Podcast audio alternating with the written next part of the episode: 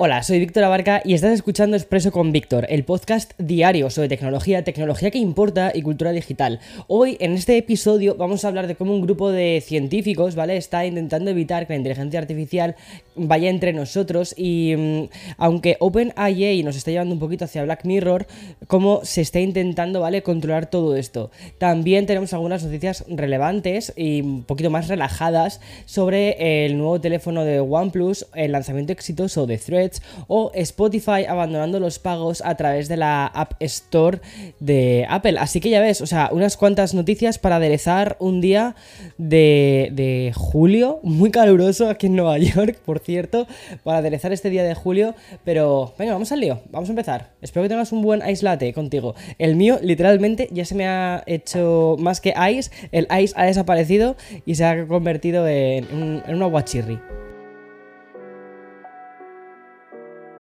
This episode is brought to you by Shopify. Forget the frustration of picking commerce platforms when you switch your business to Shopify, the global commerce platform that supercharges your selling wherever you sell. With Shopify, you'll harness the same intuitive features, trusted apps, and powerful analytics used by the world's leading brands. Sign up today for your $1 per month trial period at shopify.com slash tech, all lowercase. That's shopify.com slash tech. Bueno, llegó el día y vaya día, ¿eh? Y es que Twitter ya tiene un competidor muy fuerte. Threads es una realidad y ha sido desplegado en 100 países. Por cierto, los usuarios de, Europa. Van a tener que esperar un poquito porque por motivos de privacidad, esta nueva red social de Meta tiene que perfilar las condiciones de uso para seguir las normativas de la Unión Europea. Ahora, como en Estados Unidos todo es un poquito más laxo, pues sí, aquí lo tenemos y la verdad es que he podido probarlo y me ha encantado. Pero bueno, vamos a volver eh, al lanzamiento y es que tenemos lo que esperábamos. Una aplicación que con una interfaz que provoca una especie de déjà vu constante con Twitter. Yo de verdad no sé si estoy viendo Twitter o estoy viendo threads. Y mm, básicamente permite compartir publicaciones en tiempo real, participar en conversaciones y eso sí, ¿vale? Se pueden escribir hasta 500 caracteres. Además de poder enlazar links, fotos, vídeos de hasta 5 minutos. Y una cosa que me ha gustado muchísimo es la calidad de las fotos y de los vídeos, ¿vale? O sea, eh, se ven, yo creo que las fotos se ve con más, con más definición casi que incluso en Instagram, lo cual es súper interesante. Y mm, además de parecerse mucho a Twitter, ¿vale? Threads también recuerda a su hermano mayor, que es Instagram. Y como te dije el otro día, el nombre de usuario va a ser heredado por Instagram directamente te logueas desde, desde Instagram, es súper fácil. Y respecto a la mencionada Twitter, pues casi todas las funciones son idénticas, es decir, se pueden hacer retweets, aunque no se llaman retweets, claro, eh, se llaman citas, bloquear, se puede denunciar usuarios, así como compartir las publicaciones de threads, eh, de threads perdona, en stories de Instagram. Y ya por cierto, lo que no tiene son mensajes privados ni hashtags. Gracias, gracias, no tenemos DMs. Bueno, y, o sea, los DMs yo creo que quedan reservados para para Instagram, ¿vale? Y, yo creo que quizás para. Yo creo que harán algún tipo de integración con la aplicación de Messenger, que me parece lo más lógico. Y poder tener todo ubicado, eh, todo en un mismo sitio de mensajería. Bueno, eh, esto también significa, ¿vale? Que no va a haber trending topics, por lo que ese efecto embudo de que todos acabamos estudiando sobre lo mismo, ¿vale? No debería de suceder lo mismo con Threads. Además, la red social de Meta no quiere seguir la estela de Elon Musk y las publicaciones no marcarán las visualizaciones. Ah, y como te dije hace un par de episodios, ¿vale? En el caso de bloquear a alguien también se bloquea en Instagram. Y aunque la fecha señalada para el lanzamiento de la, nueva plataforma era hoy, Mark Zuckerberg quiso adelantarlo incluso un día. Supongo que no ha querido esperar más, ¿vale? Porque si ya tenían todo preparado, pues ya está. Y han aprovechado la crisis en la que está sumida Twitter desde el pasado fin de semana, cuando pusieron el tema de los límites eh, de, los tweets que podemos ver cada día, lo de los 600, y han dicho, bueno, acá aquí llega nuestro momento. Y ya por cierto, ¿vale? Hasta el momento de preparar este episodio, Threads ha superado los 10 millones de suscripciones en menos de, 10 horas, creo que así. O sea, han ido como a millón por hora. Y de hecho consiguieron, en las primeras dos horas, consiguieron 2 millones. O sea, una locura lo que está haciendo Threads. Yo creo, sinceramente, que tienen todos los ingredientes para que Threads funcione. Se lo decía antes al equipo de, justo después con Víctor. Y lo estaba comentando con Juan y con, y con Víctor, el guionista. Él estaba diciendo que yo creo que tiene todos los ingredientes porque por un lado tenemos tenemos la fuerza de lo que es toda la network de, Meta, Y luego, por otro lado, es decir, que vamos a tener, vamos a tener cosas de threads en Facebook, vamos a tener cosas de threads en Instagram. Luego, la facilidad de poder pasar los usuarios que ya existen en Instagram, pasarlos a, threads. Entonces, ya partes de, una base de usuarios enorme. Y luego también partes de eh, que justo Twitter, la competidora, está en su peor momento y que ahora esto le ha llegado como Susan Martín, ¿sabes? Ha sido como, venga, hasta luego, aquí está tu. tu Canto de cisne, hasta luego. Ya está. Y me parece que puede pilotar, o sea, que puede funcionar muy bien. Ahora, eh, ya hemos visto lo que ha pasado con Facebook, ¿vale? Cuando esta red social de repente tiene demasiado poder y se ve sin ningún tipo de competidor similar. Ya hemos visto lo que pasa con Facebook.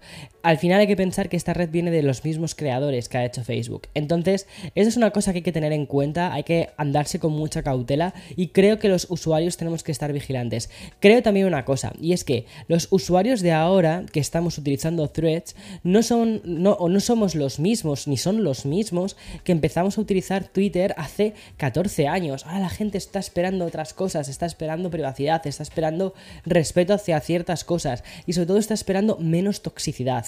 Entonces creo que el momento es diferente y entonces esperamos una cosa diferente de una red social. Ya no queremos un patio de un recreo, ¿vale? No queremos un circo romano. Lo que queremos es una plaza pública sobre la que poder compartir, debatir con las personas que nos importan. Queremos más que una plaza pública nuestro sitio en la mesa. Y yo creo que eso es lo que la gente espera con Threads. Bueno, me ha quedado que parezco eh, Alexandra Casio. O sea, hablando, que por cierto, ella también ya está en Threads. Bueno, y como te digo, ¿no? Eh, Threads has llegado pues para calentar el verano, pero no estás siendo la única protagonista, porque como te llevo contando desde hace un tiempo, en este mismo mes de julio también esperamos el evento de Samsung. Y así va a ser. Y es que la compañía ha confirmado por fin la fecha del próximo Unpacked, una presentación que tendrá lugar el próximo 26 de julio y que, como ya hablamos en Expresso, se celebrará en el país de origen de Samsung, Corea del Sur. Pero, ¿qué podemos esperar desde este nuevo Unpacked? Pues principalmente vamos a conocer la nueva generación de teléfonos plegables, es decir, los nuevos modelos de los ya exitosos Galaxy Z Fold y Galaxy Z Flip.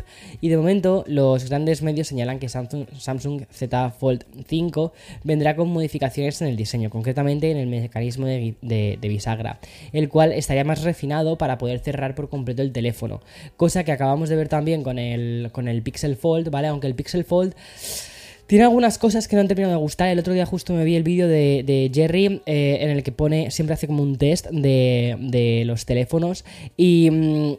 Lo quiebra muy fácilmente la bisagra. O sea, a pesar. Bueno, de hecho no quiebra la bisagra. Lo que se quiebra es el resto del teléfono. No se quiebra la bisagra. Lo cual es muy, muy, muy interesante.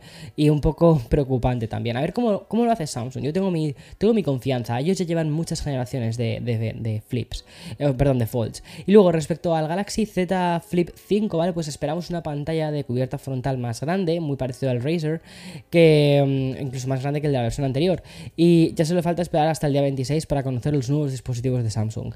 Y hacia las personas que me habéis preguntado a través de Twitter, ya no, a través de threads, me habéis preguntado por Twitter por threads. Si voy a ir, de momento yo no, no creo, no espero, no, no, o sea, Samsung nunca me ha invitado a una presentación de ningún dispositivo, nunca me ha cedido productos para que los analice, los he comprado yo.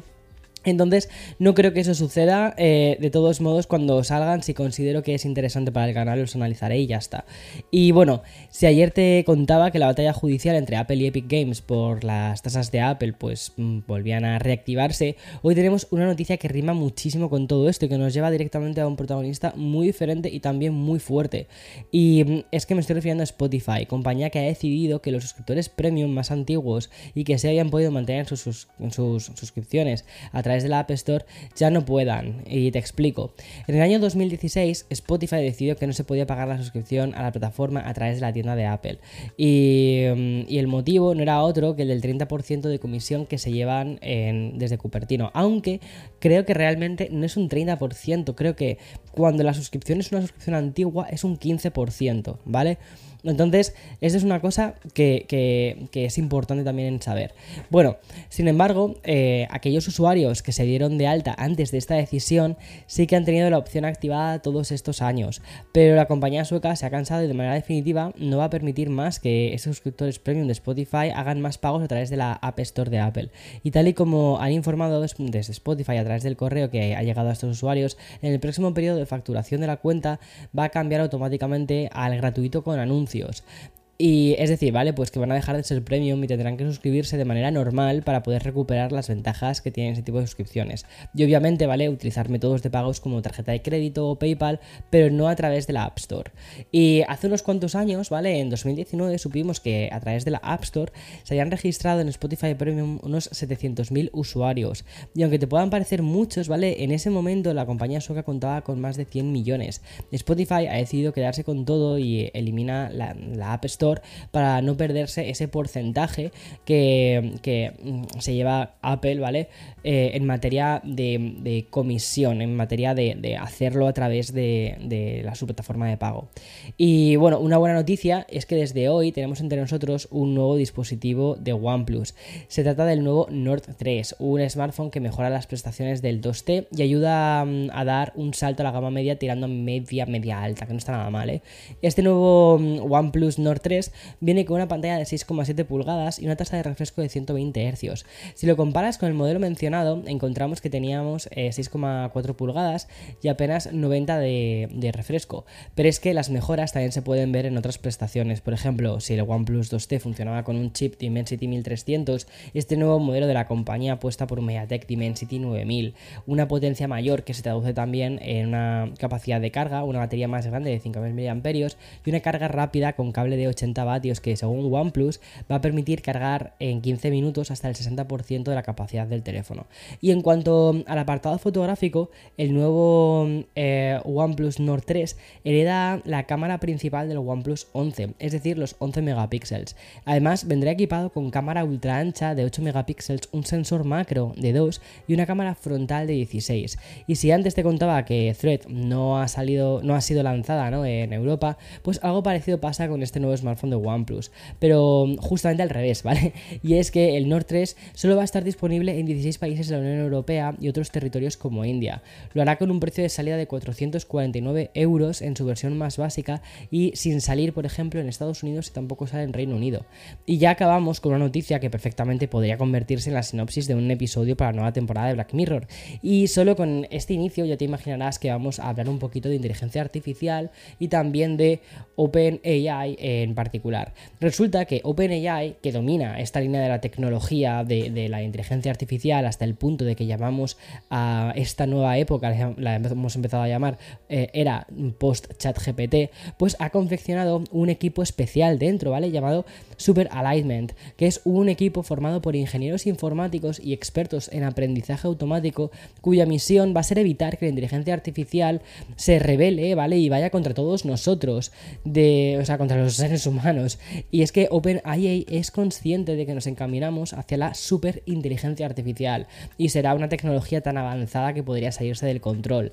Y con este horizonte tan de apocalipsis y de distopía de ciencia ficción, pues la compañía ha decidido dedicar el 20% de sus recursos para investigar, desarrollar un plan estratégico que solucione este problema. Es decir, no es ponerle puertas al campo porque no se pueden poner, pero al mismo tiempo es intentar entender hacia dónde va todo esto. Bueno, pues el equipo que forma este Super Alignment, ¿vale? Que lo que busca es alinear la superinteligencia a través de métodos de entrenamiento escalables y validaciones del modelo y también a través de pruebas rigurosas. Un trabajo más bien preventivo, ¿vale? Para dirigir y controlar sistemas de inteligencia artificial mucho más inteligentes que nosotros mismos, que los humanos. Y esto último son palabras textuales utilizadas por la empresa OpenAI.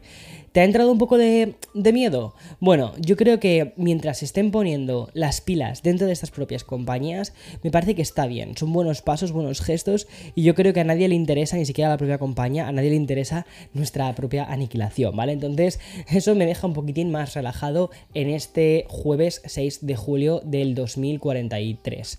Y nada, ya está. Hasta aquí todo. Mañana más y mejor. Chao.